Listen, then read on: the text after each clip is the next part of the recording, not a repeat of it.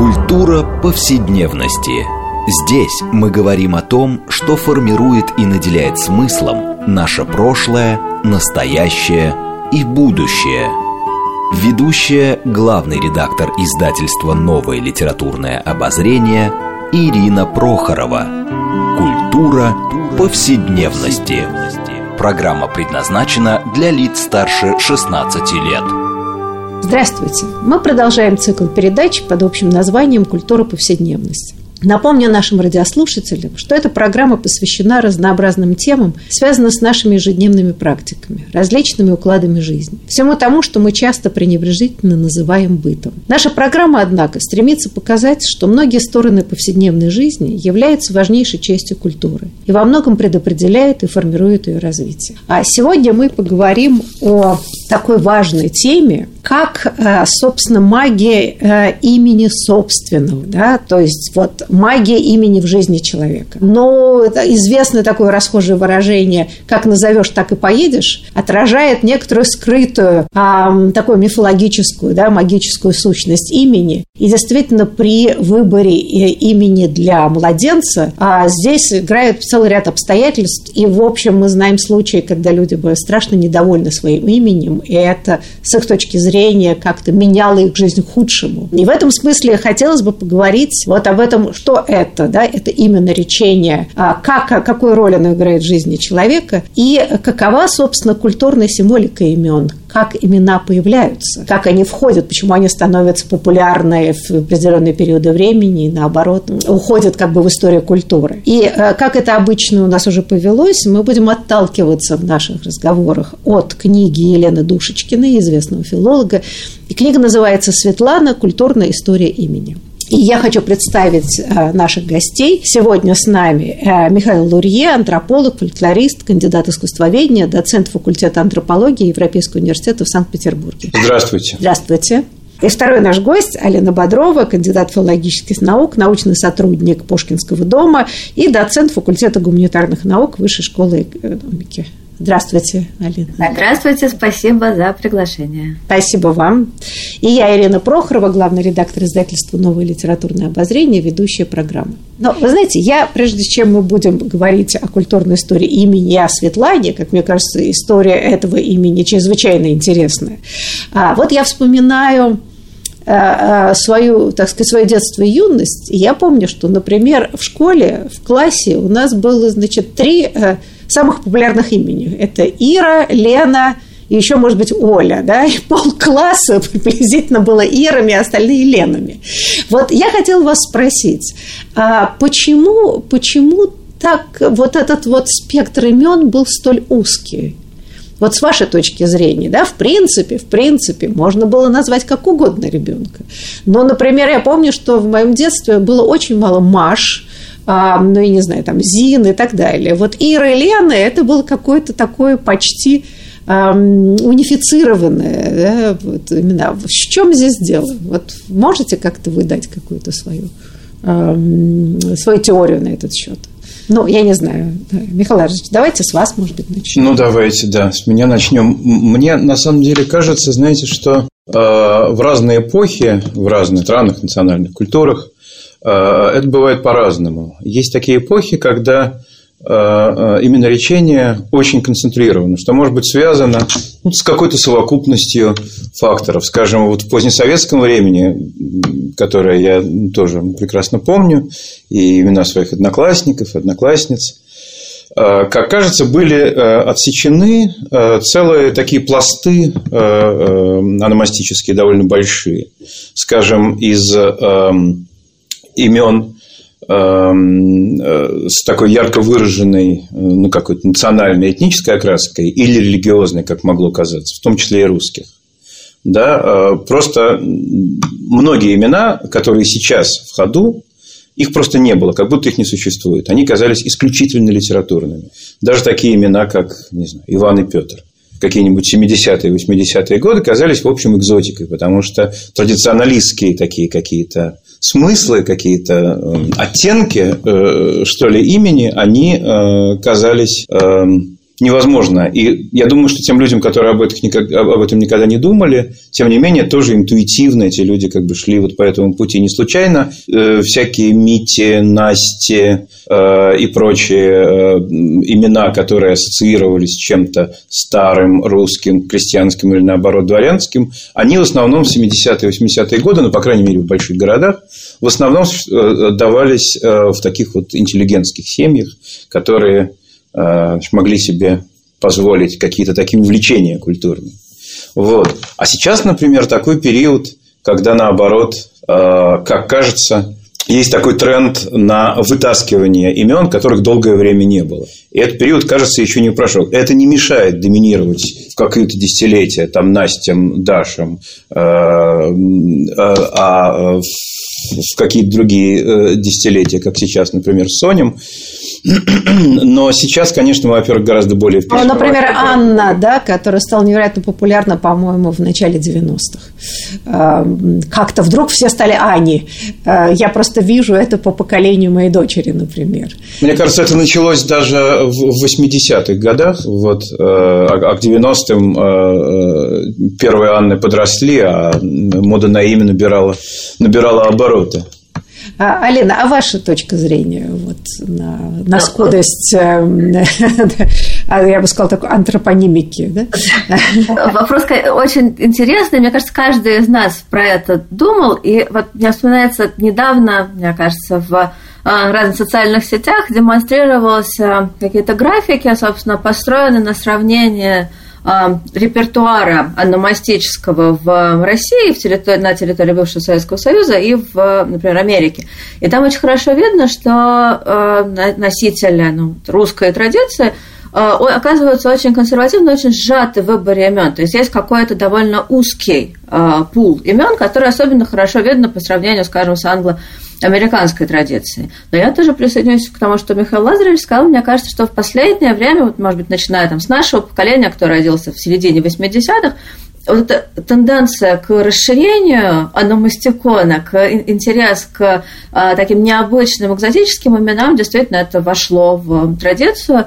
И даже, не знаю, мне сейчас кажется, что, может быть, э, в, в какой-то момент она, эта тенденция э, стала очень широкой, и даже наоборот, может быть, сейчас стараются выбирать имена, может быть, ну, чуть более привычные, э, традиционные. Потом мне всегда тоже было интересно, почему, скажем, действительно в поколении родительском, да, там вот выбор э, имен не очень большой. Тоже моя бабушка рассказывала, когда она родила маму, это конец 50-х, она не могла выбрать между вот Ольгой, как маму назвали в итоге, и Ириной, как это тоже. Э, бабушка, вот она говорила, что она выбирала вот из этих распространенных имен, при том, что сам, ее саму зовут Лия, э, очень имя ну, значительно более экзотическое. У меня даже была теория, что, условно, те, кто является носителем такого, ну, принятого стандартного имени, хочет назвать ребенка более экзотически, наоборот. Но я знаю, что это, конечно, не подтверждается.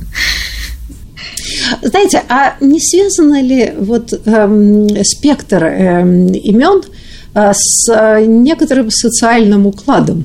Жизни. Вот унификация жизни в Советском Союзе могла ли отразиться и на унификации и сужении вот этой а, да, планки, э, сужение возможности выбора. То есть интуитивно люди встраивались Выбиваться из тренда было неправильно. Да? Это ведь мы много обсуждали, это как в одежде. Да? Выйти в ярком пальто – это был какой-то вызов общественному мнению, неуважение.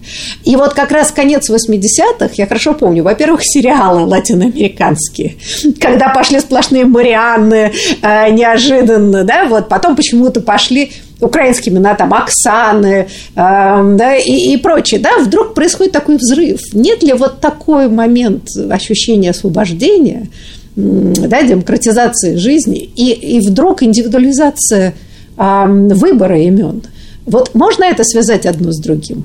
Как вы считаете? Ну, наверное, да. Мне, мне это объяснение тоже приходило ну, в голову так, в, в первую очередь, да, что как будто э, ты хочешь назвать ребенка так, чтобы на него не обращали вот этого лишнего внимания государственного, общественного и так далее. Как говорили в популярном фильме 90-х годов Шерли Мерли, чтобы люди не завидовали. Да? Там, собственно, вот ровно же эта сцена. Замкните о Васе, чтобы люди не завидовали, да, говорит героиня Чуриковой. Значит, хотя э, понятно, что э, это вступает да, в контраст с его происхождением, да, что там тоже, по-моему, в этом фильме очень хорошо обыграно.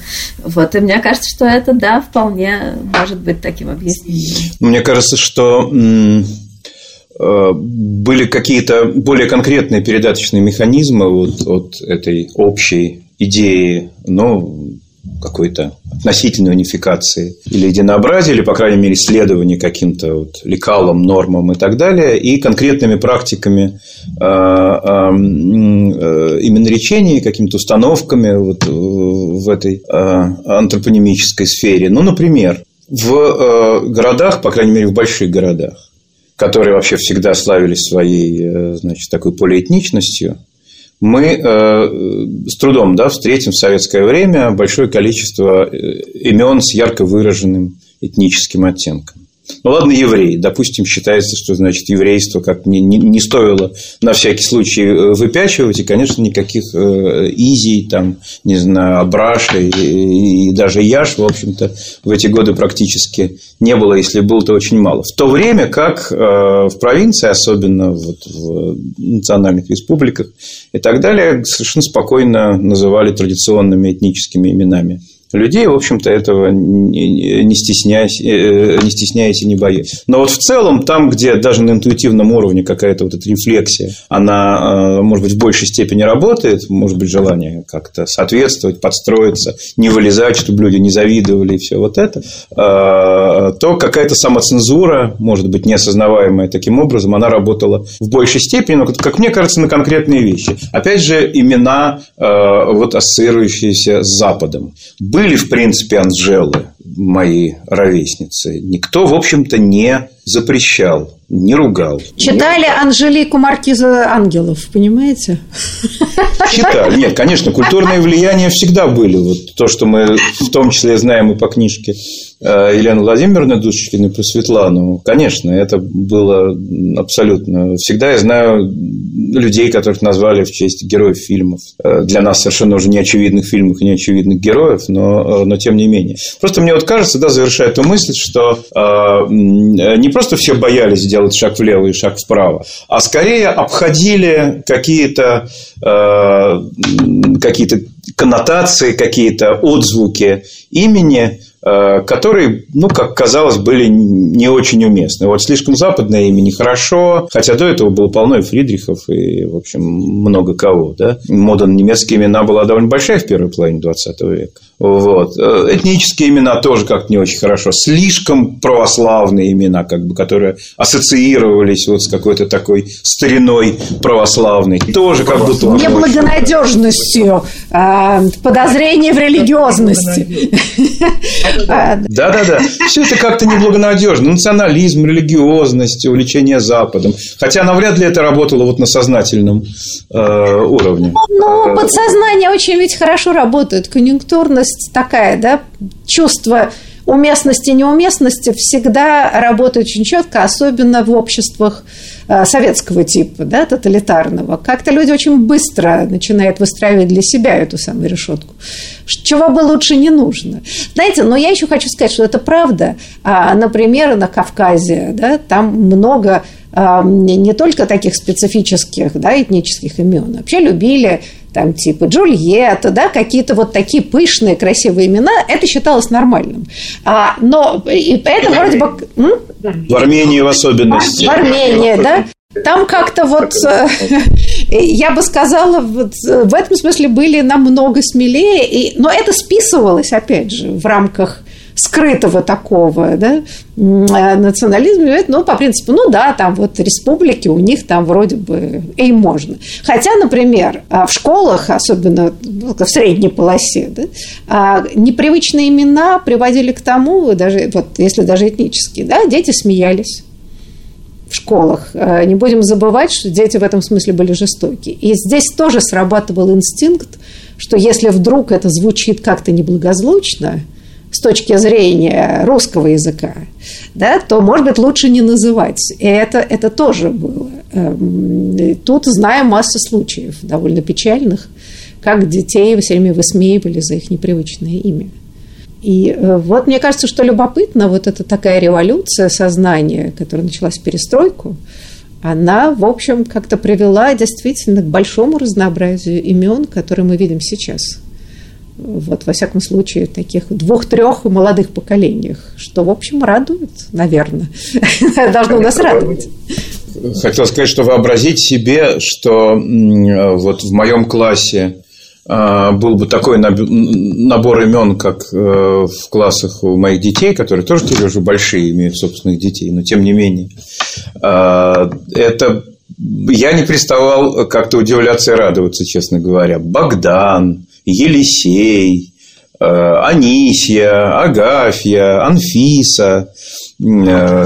То есть бесконечное количество имен, имен я все жду, когда появятся Емельяны, и Евстигней. Наверное, они есть, просто мне пока, мне пока не попадались. Но все те имена, за которые бы точно смеялись, в 70-е, 80-е годы. Ну, какая Агафья, прости ты, Господи, это же какой-то там, какая-то школьная... Пушкинская, Пушкинская да, Школьная программа Гоголь, да. Какая, школьная программа не должна быть в нашей жизни, она там в книжках. И студенческие списки всегда радуешься, какие разнообразные имена у студентов. И мне кажется, это здорово. Это, опять же, еще один показатель, на самом деле, вот той ну, толерантности, которую мы, мне кажется, приобрели за последние годы, что вот смотрите, какие у нас все разные, с разными именами, и это очень, мне кажется, важно и здорово. А можем мы, но понимаешь, что современность сложнее анализировать, а можем ли мы вот то, что вы называли, да, Михаил Иванович, такие имена, такие старорусские, да, ну, литературно э, древние, я бы сказала. А как можно это характеризовать? Это очень интересно, да, вот мода на такие, не просто экзотические. Э, ну, Ромео, может, и есть, конечно, но не то, чтобы сильно называют. Но э, вот это что? Можно это связать с каким-то поворотом? Да, мне кажется, это можно связать с традиционалистским поворотом. Это не значит, что все, кто так называет своих детей, какие-то ярые э, традиционалисты. Вот. Э, э, просто есть культурные тренды, которые формируются и в наиболее таком явном виде существуют в каких-то идеологических э, текстах, э, в каких-то, ну, в медийном пространстве и так далее, а на уровне повседневных практик большой части народного населения они считываются и каким-то образом встраиваются. Если условный какой-то человек или там семейная пара в 70-х, 80-х годах, там, услышав имя Емельян, могли бы только смеяться, то сейчас примерно у людей такого же социального профиля, это будет вызывать ассоциации с чем-то русским, старинным, православным может быть, крестьянским э, и, э, и так далее. Эти ассоциации совершенно не будут оскорбительны, а наоборот будут э, очень даже приемлемы, даже если сами эти вот, значит, условные наши герои, родители, в общем, не то, чтобы там целыми днями ходят в церковь, читают святых отцов, там как-то исповедуют прочие какие-то такие традиционалистские истории, обнимают березки. Мне кажется, еще это интересно, а как вот, собственно, именно да, это вот это ограниченный круг, и с другой стороны, вот интерес действительно к каким-то традициям связано с сохранением в именно лечении как семейной памяти, с одной стороны, да, ведь но тоже мы знаем, что часто э, стараются называть, есть представление о семейных именах, да, или там часто чередуются, там, да, отец и сын э, называют в честь там дедушки, и так далее, или даже в честь отца. Иногда есть тоже знают несколько таких семей, которые так делают.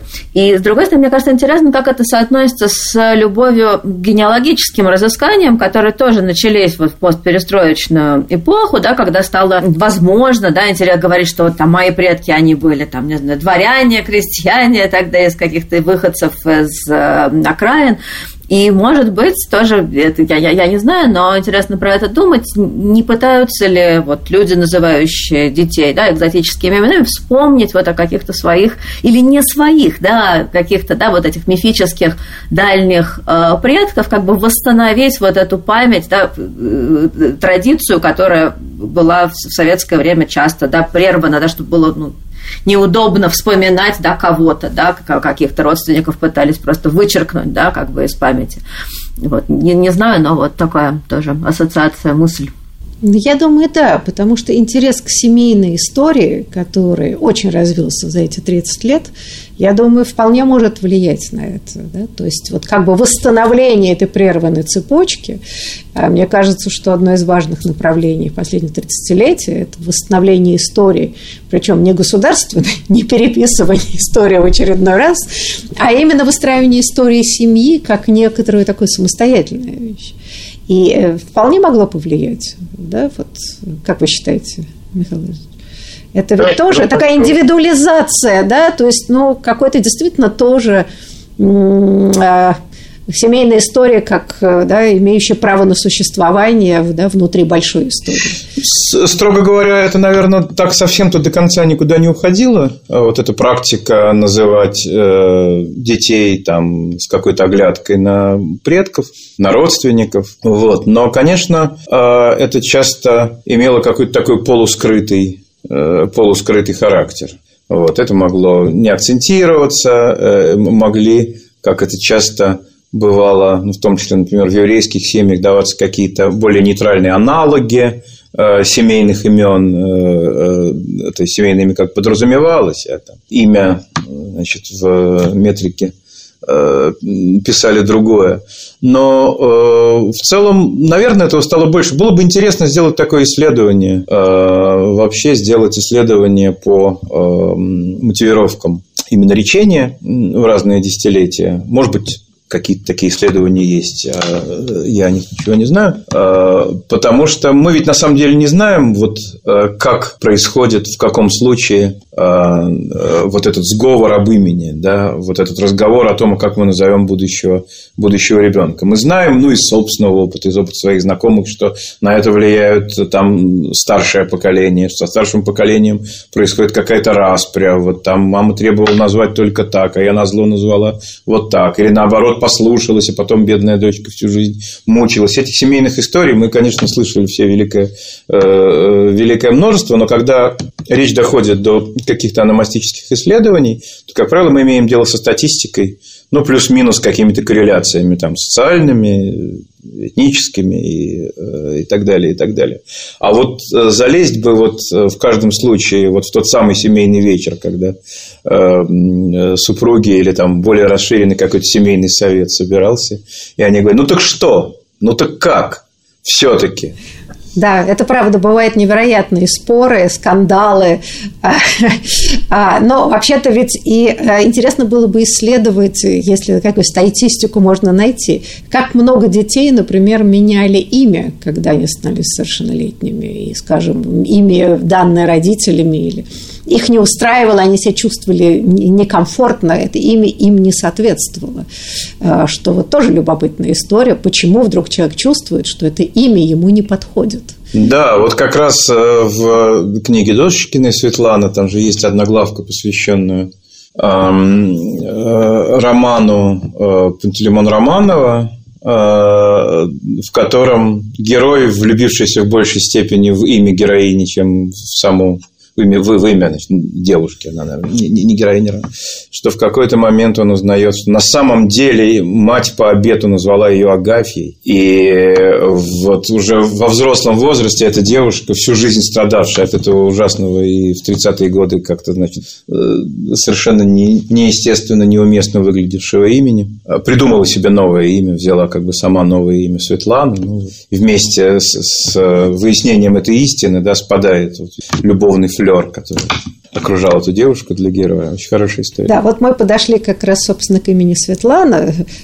которой посвящена книга Елены Душечкиной, и, по-моему, замечательно. Но вот мы сейчас вынуждены выйти на перерыв, а после него мы как раз и поговорим вот о, о культурной истории этого имени, которая невероятно интересна и не совсем ожиданна. Я думаю, для большинства слушателей будет много открытий, как это имя появилось, как оно вошло в обиход, а, и с какими трудами оно входило вот, вот репертуар имен. Так что, пожалуйста, не переключайтесь, мы после перерыва продолжим наш разговор.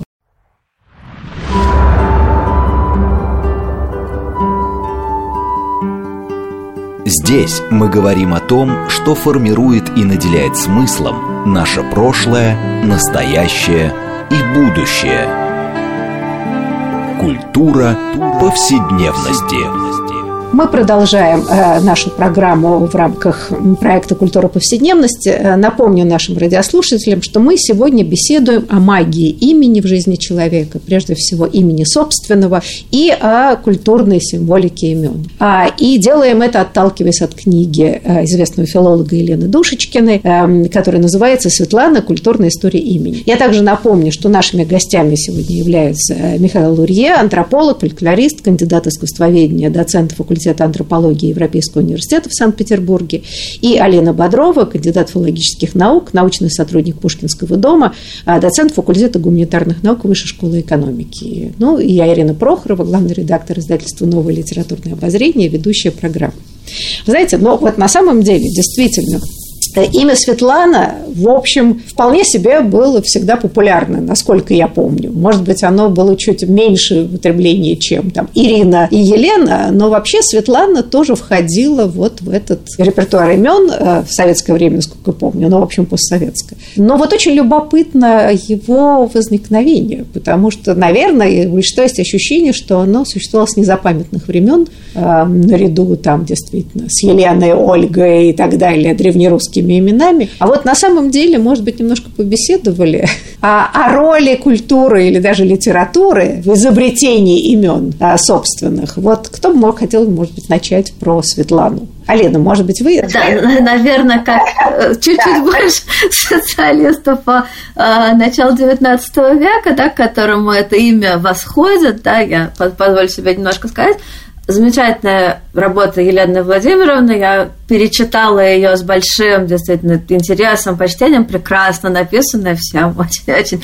рекомендую. И она замечательным образом показывает, какую роль, собственно, вообще литература, да, разные литературные жанры могут играть вот в нашем действительно быту, в том числе в антропонимике. Да, и здесь можно сказать, что имя Светлана – это такая продолжающаяся, на самом деле, реклама творчества Василия Андреевича Жуковского, его замечательной а, баллады чрезвычайно популярны, да, баллада 12 1812 года, баллада замечательно интересной литературной э, истории. Но важно, что э, Елена Владимировна в своей книге показывает, что, собственно, Жуковский не был изобретателем этого имени. Мы часто ассоциируем его именно с этой балладой, потому что э, этот текст хорошо известен, часто входил еще до революции в школьную программу, популярный, памятный, яркий и так далее. Но Елена Владимировна подчеркивает, что первым в, ну, по крайней мере, в обозримом как-то литературном пространстве был не Жуковский, Достоевский, а его э, современник Александр Христофорович Востоков, вообще тоже человек замечательный,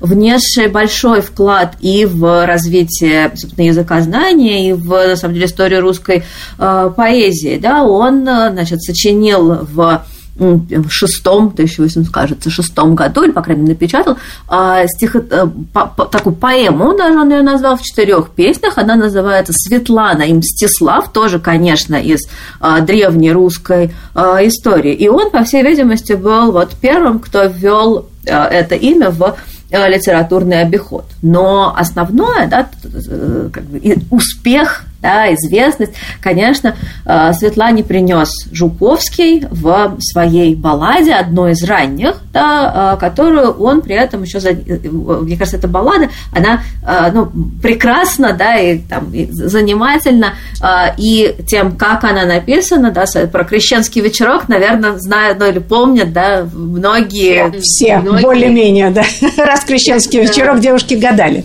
Да, это... Слушайте, Алина, а я вот чуть-чуть перебью. Э, смотрите, э, Светлана это что? Значит, все-таки такое вот изобретение, да? Потому что в этот период, о чем пишет, кстати, Душечкина, да, э, возникло множество псевдорусских имен изобретения, да, там Милана, Прията, Милолика, Добрада, да, то есть вот как бы абсолютно такое художественное творчество. Собственно, Светлана из этого же списка, да? Да, сколько я понимаю, да, но параллельно при этом тоже Елена Владимировна показывает, что в других славянских языках были похожие э, имена. И в этом смысле Востоков, который был знаток разных славянских языков, может быть, как бы в его случае употребление этого имени, перенос его на русскую почву более органичен, да, а потом его уже перенимает Жуковский. Но мне кажется, как бы на его популяризацию работают вот эти самые замечательные там псевдославянские или наоборот славянские имена, которые ну, изобретаются или переоткрываются действительно в конце 18-го, начале 19 века. И важно, да, что, как бы, что с этим связано, да, что это имя воспринималось очень долго как литературное, как имя героини, которая, за, за которой скрывался да, реальный персонаж Александра Андреевна Протасова Воейкова, да, родственница Жуковского, его э, одна из люб, ну, э, любимая да, племянница. Здесь, опять же, вся эта сложная история семьи Жуковского, да, незаконного э, сына помещика Бунина, да, собственно, потомками прямыми которого были э, эти самые девочки э, Протасовы, да, и потом эта самая э, Светлана э, Воейкова, да, она выходит замуж за приятеля Жуковского, тоже литератора Александра Федоровича Воейкова, потом у нее салон в Петербурге, и в отличие от баллады, которая хорошо заканчивается, очень трагическая ранняя смерть от чехотки в Италии, в общем, тут э, выглядит не балладной героиней, а героиней вот из будущей эпохи, эпохи э, романтизма. Э, и это имя Светлана да, воспринимается либо как имя Воейковой, ее многие так называют в переписке, э, скажем, там, 20-х годов, те, кто ее знал. А с другой стороны, еще тоже важно, что сам Жуковский в шуточном обществе Арзамас да, принимает на себя это имя Светлана, да, и Жуковский тоже как бы оказывается его таким альтер-эго, еще одним именем. Да, и если посмотреть на контексты употребления Светланы, то в первый план XIX века это только либо в связи с Жуковским, либо в связи с Воейковой. И раз это литературное имя, то его нет в святцах и нельзя назвать.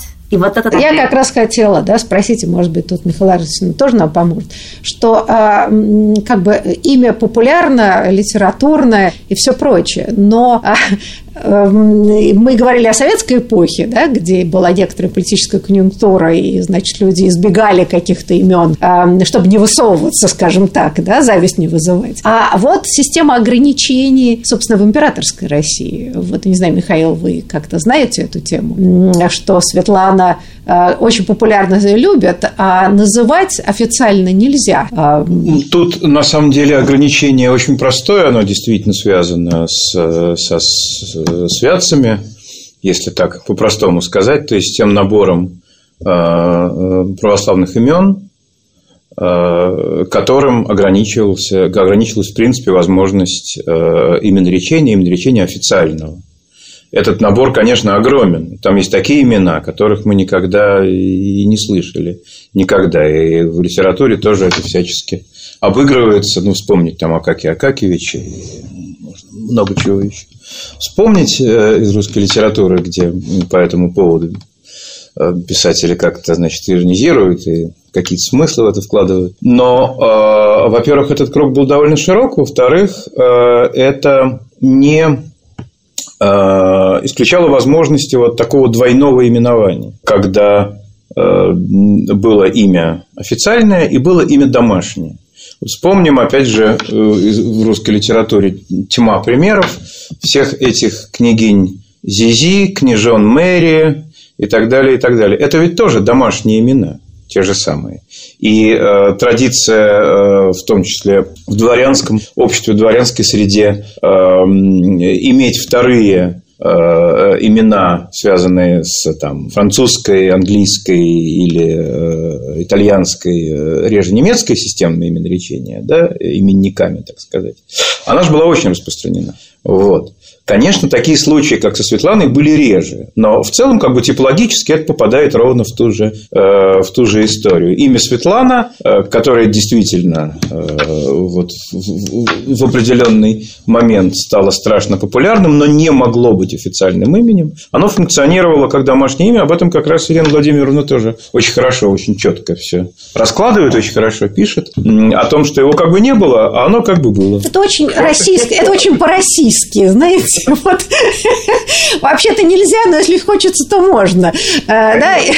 И вообще, кстати, меня это поразило вот в книге, да, вот когда написывают этот дуализм крестильного и мирского имени. Да? То есть есть э, по святцам, хотите, не хотите, извольте найти имя оттуда, да? а в миру, так сказать, в светской жизни человек живет под другой именем, под другим именем. Я не знаю, как в других культурах, да, но в России это все-таки поразительное явление. А, да, но вот как бы эм, Душечкина приводит э, имена, которыми крестили, которые более-менее выражали ту же идею, да, ну там, например, это Фатиния от древнегреческого фото свет, да, понятно, Фаина сияющая светлая, Аглаида, да, правильно я произношу, блеск свет, Евлампия от греческого лампы светить, сиять и так далее. Для нас это звучит все, мне кажется, ну, Фаина встречали, да, встречаются именно, хотя не часто, а все остальное это все-таки... А есть ощущение, что это исключительно литературные персонажи, хотя наоборот, эти персонажи появились в силу существования этих имен. Но вот эти самые Фатини, как правило, были, я так понимаю, Светланами в миру. Я правильно понимаю, Алина? Рассказывал. Да, Елена так пишет, и это видно. Э, реальных примеров мне сейчас сложно вспомнить вот из 19 века, но Елена Владимировна пишет, да, что так было, конечно, или там, она, по-моему, приводит пример, да, что кого-то все-таки назвали Светланой, да, но пришлось перекрещивать как-то иначе, да, или такие, кстати, ну, этот дуализм сохранялся, сохраняется в ряде случаев, я так понимаю, и до сегодняшнего э, дня тоже, что священники отказываются крестить Светланой, требуют Фатинье. Сейчас-то может. Ну, я совершенно не знаю. А вот в нынешней ситуации церковь разрешает крестить и, и давать имя, именно, так сказать, да, именно речение, не связанное со святцами. Насколько это строго сейчас, кстати? Не разрешает, конечно. Конечно, при крещении ты получишь имя, э, ну, так сказать, по святцам. Ну, не в смысле по святцам, что именно в этот день должны быть именины или там наследующие этого святого, но присутствующие в святцах. Но э, если ты приходишь и говоришь, там, значит, вот, хочу назвать Светланой, то э, тебе предложат там Фатини или Марии, в общем-то, не, не так важно что. Но дело в том, что в конце 20 века в связи с э, прославлением новомучеников э, в э, православный обиход вошло огромное количество имен, которых там раньше не было. И я не проверял, но я не исключаю, что, кажется, Светлана там тоже была. Там, конечно, больше мужских имен, потому что священнослужители в основном и так далее. Но, тем не менее, это известно, что э, православный именослов, он обогатился, немножко расширился э, вот э, в сторону имен 20 века, так сказать, именно из-за этого. А у Дудочкиной, кстати, там же есть интересный обратный тоже, ну, не пример, но рассуждение, по крайней мере, когда она пишет о разных возникающих там в СМИ персонажах, уже, соответственно, в начале 21 века или в конце 20-го, скорее, истории, да, каких-то фатиньях и фитиньях, то колдуньях, то наоборот, э, э, значит, богомолках э, и так далее, и говорит, что я, конечно, не знаю, но скорее всего это Светланы,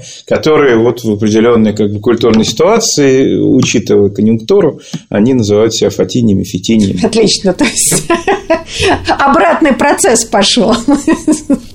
Замечательно. Кстати, любопытно. Опять же, к разговору о той же экзотизации, да, и большему разнообразию, тоже о котором мы, э, говорили вначале. Знаете, а я хотела немножко вернуться к самой балладе. Жуковского. Да, значит, вот э, благодаря Жуковскому Светлана стала невероятно привлекательным именем и постепенно пробивала себе дорогу. Пусть хотя бы, так сказать, неофициально, но вот женщинам нравились эти имена а, и прочее. А вот вопрос. Э, ну, э, популярность имени напрямую всегда связана с популярностью, собственно, произведения, которое было. А почему э, баллада Жуковского, помимо ее достоинств литературных, оказалась столь значимой, да, вот такой одной из центральных баллад для русской культуры? Что случилось? Ну, Жуковский, да, вообще, да, он как даже Белинский, который вообще был довольно суров к этому старшему поколению, а, ну, который заложил, да, вот эту основу взглядов, я бы сказала, да, на литературу начала XIX века, он считал, да, что баллады, вот они научили русскую культуру романтизму, да, с одной стороны, европейскому, а с другой а, Светлана оказалась очень русской балладой, да, это отвечало, собственно, идеям, да, национального, опять же, подъема и желанием э, создать на национальной почве свой жанр, да, Светлана, э, хотя понятно, что сюжет, да, восходит к немецкой балладе Бюргера Ленора, которую Жуковский в восьмом году еще перевел как Людмилу, тоже русифицируя, естественно, склоняя на русские нравы, как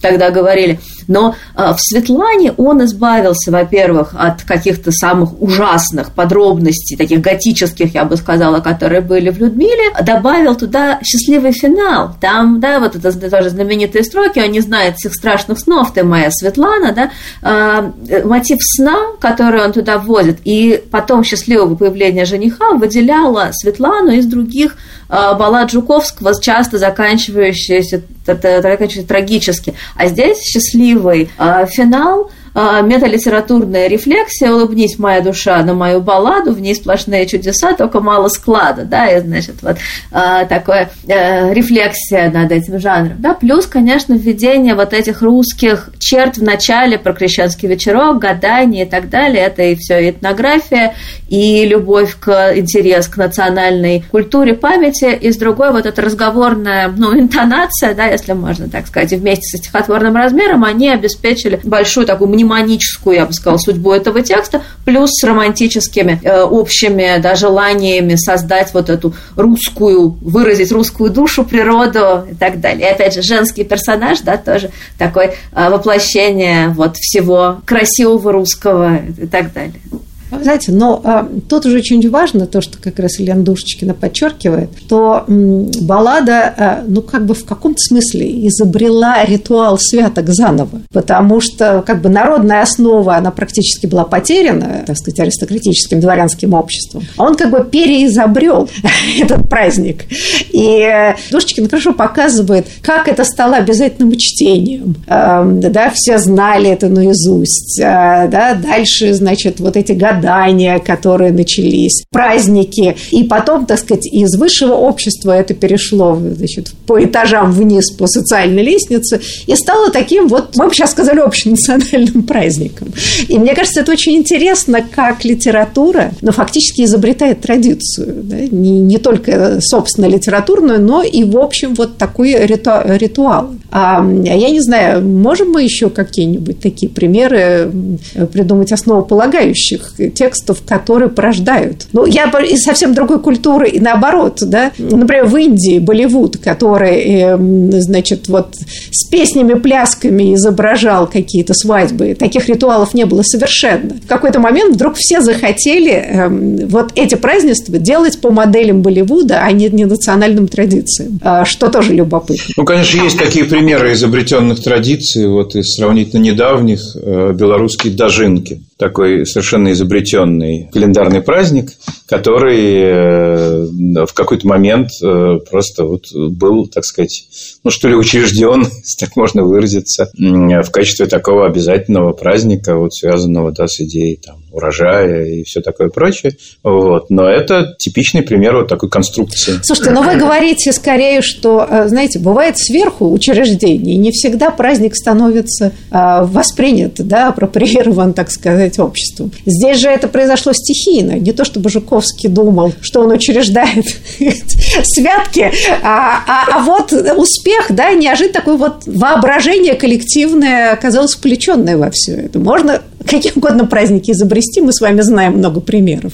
Они остаются мертворожденными. А здесь это оказалось невероятное вот такое Ну, собственно, э, э, другой э, сюжет Елены Владимировны, важный для нее, да, и тоже обернувшийся книгой и несколькими сборниками, это «Святочный рассказ», где, в общем... Который выйдет скоро, выйдет в издательственном литературное обозрение. Простите за рекламу. Надеюсь, как раз к святкам. Вот. Да, да, да, это, это, это хорошая, важная книжка, и там отчасти та же отчасти та же история. То есть интерес э, э, к святкам. Ну, мы не знаем, насколько это повлияло на какую-то крестьянскую традицию, и там что-то ей обратно вернуло э, утраченное. Но так или иначе, по крайней мере, уже до 20 века, конечно, хотя сам святочный рассказ уже уходит как литературный жанр, естественно. Но, тем не менее, он остается где-то в классиках, да, в смысле у классиков, которые, в общем, более-менее общеизвестны, там, Гоголь, в частности. Вот. Эм, э, и э, это, конечно, повлияло, как мне кажется, тоже на такое переизобретение традиции. Ну или сейчас, да, можно сказать, что кинематограф, ну, то, да, там, не знаю, тоже «Один дома», да, или там, не знаю, «Love Actually», да, то, что обычно смотрят перед Рождеством, да, как бы вот этот жанр святочного рассказа перешел в э, кино. Да? Ну и, собственно, вообще, мне кажется, елка, да, ведь тоже еще один предмет разыскания замечательных Елены Владимировны, да, вот в том, котором мы его знаем, да, это ведь тоже немножко изобретенное, да, так же не было да, это не... не, не ну да, но это, собственно, королева Виктория, да, принц Альберт, ее муж, э, это было вообще в, в германских княжествах принято, да, он это учреждает э, как некоторую традицию, якобы древнюю традицию, опять же, э, да, и дальше это все по всей Европе начинается мода да, мы в свое время об этом говорили. Тоже очень интересно, как недавние вещи как бы проецируются на какую-то невероятную старину, которую нам завещали какие-то, не знаю, древние предки. Потом выясняется, что вот раз и... Знаете, у нас осталось буквально две минуты, а мы ничего не сказали про советское время. А, да, вот святцы уже были не указ никому, а и вдруг выяснилось, о чем пишет Душечки, интересно, что это стало имя очень модное а, в среде партийной элиты.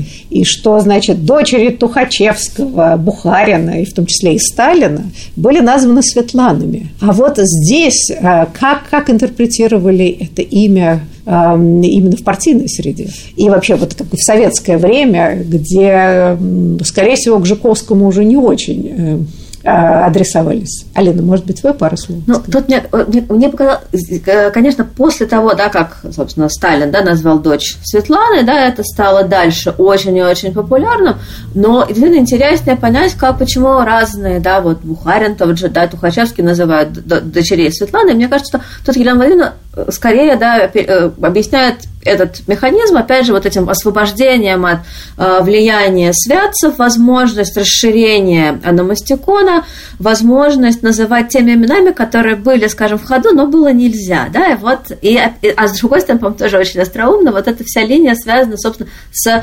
электрификации да, Советского Союза, и вот эта связь имени Светланы со светом, надеждой и вот всеми теми положительными да, коннотациями, ну и, собственно, э, заводом лампочек да, э, Ленинградской. Потому что вот я прочитала, если бы я не прочитала до того книгу Елены Владимировны, то ну, завод Светланы и Светлана, да, этот петербургский, и сейчас функционировавший. А сейчас вот смотришь на него, да, это же вот вот связано с, и с именем, и связано с светом, да, с, с, лам, свет лампы накаливания Светланы. Это, по-моему, тоже ужасно интересно. Мне кажется, есть еще один э, момент, помимо вот этого действительно некоторого такого общего освобождения, которое всегда дает волну обновления э, аномастикона. В советское время в связи с появлением новых имен, ну, мы все про это знаем, там Доздроперма, да здравствует 1 мая, Вилен, Вилена и вот это вот все.